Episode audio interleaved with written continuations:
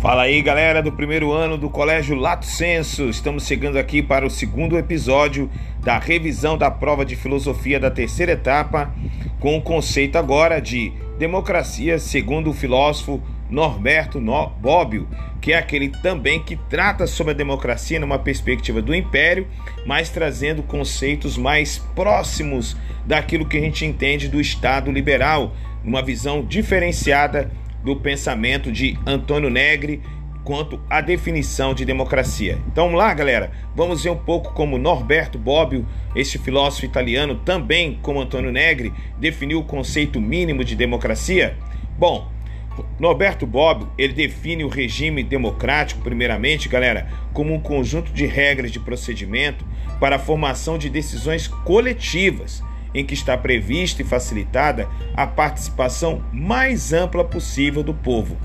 Ora, esta é uma definição muito clara da questão da democracia.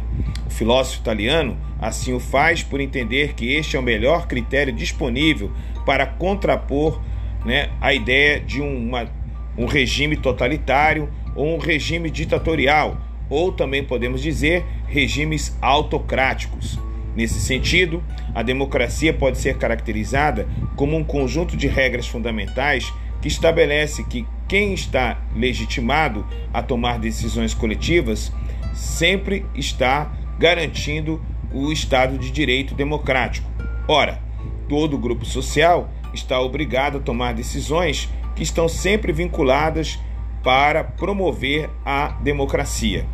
Ora, o mínimo comum para que uma sociedade seja considerada democrática é, portanto, a existência de regras que delimitam o chamado jogo democrático.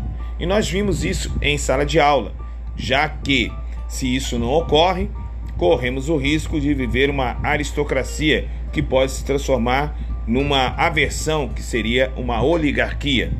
Todos os atores que dele participam estão sujeitos a essas regras e devem obedecê-las.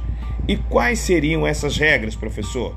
Como vimos em sala de aula, as regras para determinar aqueles que decidirão eleições livres, diretas ou multipartidárias, de forma que se alcance a maior quantidade e pluralidade possível de participantes, são de fato essenciais, mas não são as únicas. É fundamental determinar também o processo pelo qual serão validadas as normas e decisões que vincularão todo o conjunto da sociedade dentro da democracia. Ora, o Estado liberal então deve garantir isso. E como?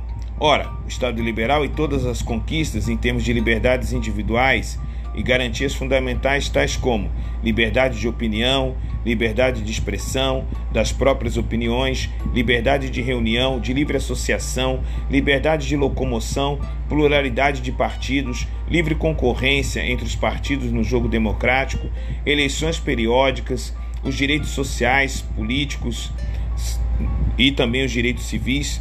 Tudo isso tem que estar dentro do processo decisório e do conteúdo das decisões envolvidas na democracia. Ora, o Estado democrático está dentro dessa regra. Então, o poder democrático ele tem que garantir a existência e a persistência das liberdades fundamentais.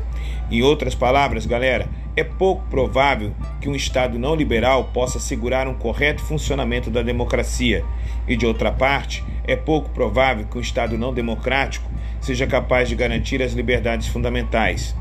A prova histórica disso é que há sempre uma interdependência entre o Estado liberal, que envolve a liberdade, e o Estado democrático. As regras do jogo são, portanto, o fundamento dos regimes democráticos, os parâmetros por meio dos quais a luta política deverá ser travada. Respeitadas as regras estabelecidas, a decisão da maioria será coletivamente vinculante, mas isso não significa a extinção dos direitos e garantia das minorias, tampouco a proibição ou anulação do dissenso, na qual nós vimos com Jacques Rancière. As democracias elas, elas aceitam a existência dos conflitos sociais e procuram desenvolver métodos para a resolução não violenta desses conflitos.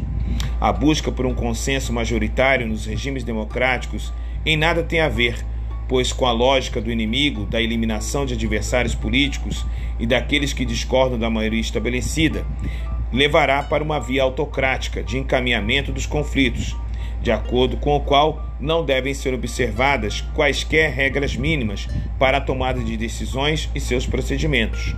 Não é à toa que a autocracia é o segredo do como eliminar uma democracia. Ora, a democracia requer o estabelecimento de conflitos que estabelece uma competição entre atores.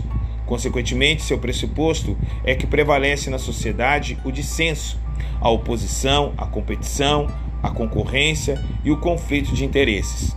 Ademais, como observa Bob e Jacques Rancière, que valor tem o consenso, onde dissenso é proibido ou mesmo punido? Seria este um consenso alcançado pela convicção e vontade individual ou por mera subserviência passiva do alto poder? O que resta do Estado liberal em tais condições? Ora, galerinha, para finalizar esse nosso podcast, o que temos que entender? Quais são os próximos passos da democracia? As regras do jogo democrático estão hoje amplamente disseminadas pelo mundo e incorporadas em constituições e leis fundamentais de diversos países. Como vimos até aqui e continuaremos a ver nos próximos proceder de nossas aulas, principalmente que falaremos sobre bioética e direitos humanos na quarta etapa, o regime democrático não se limita ao respeito das regras do jogo, mas sem elas é muito difícil que se continue a tratar as democracias.